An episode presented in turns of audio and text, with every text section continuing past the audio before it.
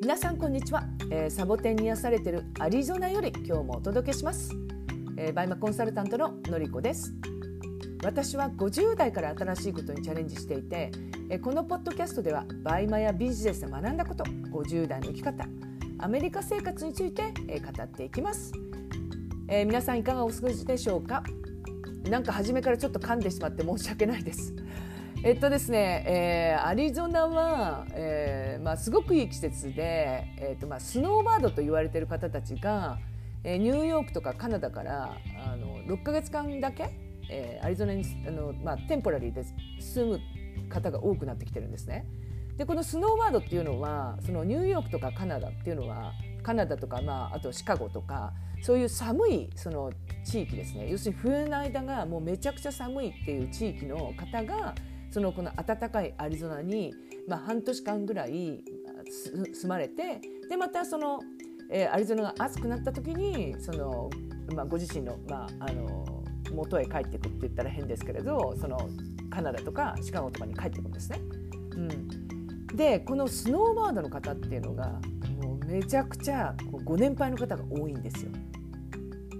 なのでこう私の住んでるエリアってこの冬になると急にもう年齢層が上がってきてるなっていうのが分かるぐらいにあのレストランとかドラッグストアとかに行きますと本当にこう深夜の方が多くなるんですね。でこの方たちがすごくてっていうかもうアメリカってやっぱり車がないとそのどこにも行かれないので。まあえっと、本当に80歳にこうなられてでもこうバリバリにこう運転してる方ばかりなのででそういう方たちっていうのが、えーまあ、ニューヨークとかシカゴとか、まあ、ワンちゃんをこう3匹とか連れて1週間かけてこうアリゾナにこう運転されてこられるんですね。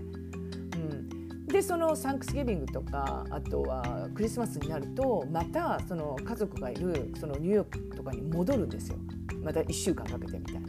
でまた帰ってくるみたいなもうそれぐらいにこうバイタリティーがこう溢れていてでその方たちがこう結構まあ、乗ってらっしゃる乗っている車っていうのは意外にこうなんかすごいこう昔の大きなキャデラックみたいに乗ってたりしていやーなんか粋なアメリカ人だなと思うと結構あのご年配の夫婦だったりってっていうのがありますね。うん、なんかその方たちを見てるとあやっぱり私もっと頑張らなきゃって思っています。と思いつつも、えー、実は先週末に久々に、うんもうなんかどん底っていうぐらいまでに、まあ、落ち込んでしまったんですね。でその、まあ、理由っていうのがこう私の中でこう前に進めてない感っていうのはなんかすごい出てきてしまってで思ってることができてないっていう感じですっごくこう空回りをこうしちゃってるんですよ。でそのなんとなく11月に入ってから、まあ、その状態が続いていてでこれなんでこうなったのかなっていうのをまあ結構考えてるんですけれどよくよく考えてみると去年のその11月ってあの本当にそのバイマーの、まあ、パーソナルショッパーにの方にこう力をすごく入れてた時っていうのはまあその10月に結構80万ぐらいその、利益がいってあ70万か利益がいって、まあ、そのまんま、えーと、80万90万っていくかなと思ったら11月になったら半分ぐらいにドーンと売り上げが落ちちゃったんですよ。でその11月の時に結構悩んでなんで売れないのかどうしたら売れるのかとかってすごく1ヶ月間悩んだんですよ。で今月その11月っていうのは初めからなんとなく私の中でこう調子が出ない月でこれってやっぱり私は11月は月なんでしょうねなんとなくこう調子が出ない月っていうのが私の中でこう分かってきたんですよ。うんまあ、これって気づきだなと思って、まあ、11月になったらあの11月はもうそういうもんだと思ってしまえば開き直れるかなっていうのもあります。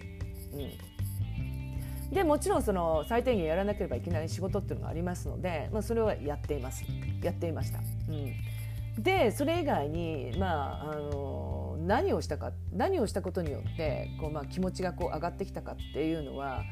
もう本当最近テレビとか全く見てなかったのでもう1年ぶりぐらいにあの日本のドラマこう笑えるドラマをこうもうバーッと見たんですよ。でまあそこで気分上がるじゃないですか。でもちろんもうパソパソコンとかもうスマホとかっていうのはもうシャットダウンしてもうほとんどこう見ないっていうのをしたんですね。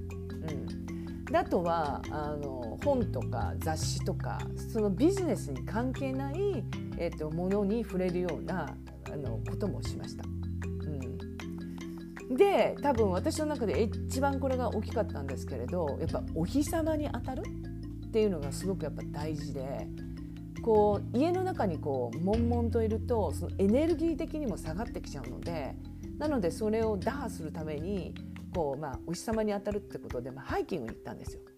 うん、でまあ2時間ぐらいこうハイキングに行って、まあ、好きなその音楽聴いたりとかあとはそのうんなんでしょうね。こう元気が出る方のその YouTube とかあとは音声とか聞いたりして。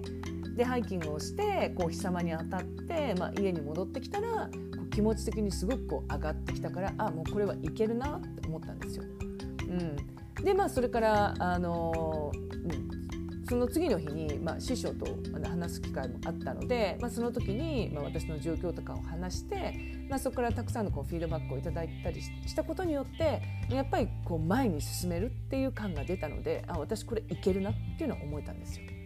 うん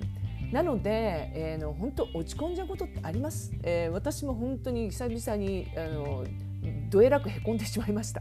うん、なので、まあ、そういう時にこうどうやったどうやっていったらこう上がっていくかっていうのがすごく大事だと思うのでだから皆さんもこういろんなことを試していってあこれをすると私はこう元気になるなっていうものをやっていただければなと思います。はい、今日はですね、えーとまあ、落ち込んだら、まあ、どんなふうにしてあの気持ちを上げていくかっていうお話をさせていただきました。えー、もしよろしければ、えー、私の、えー、メールマガのフォローもしくは、えー、ツイッターのフォローしていただけますとありがたいです。えー、今日も良い一日を過ごしてください。それでは。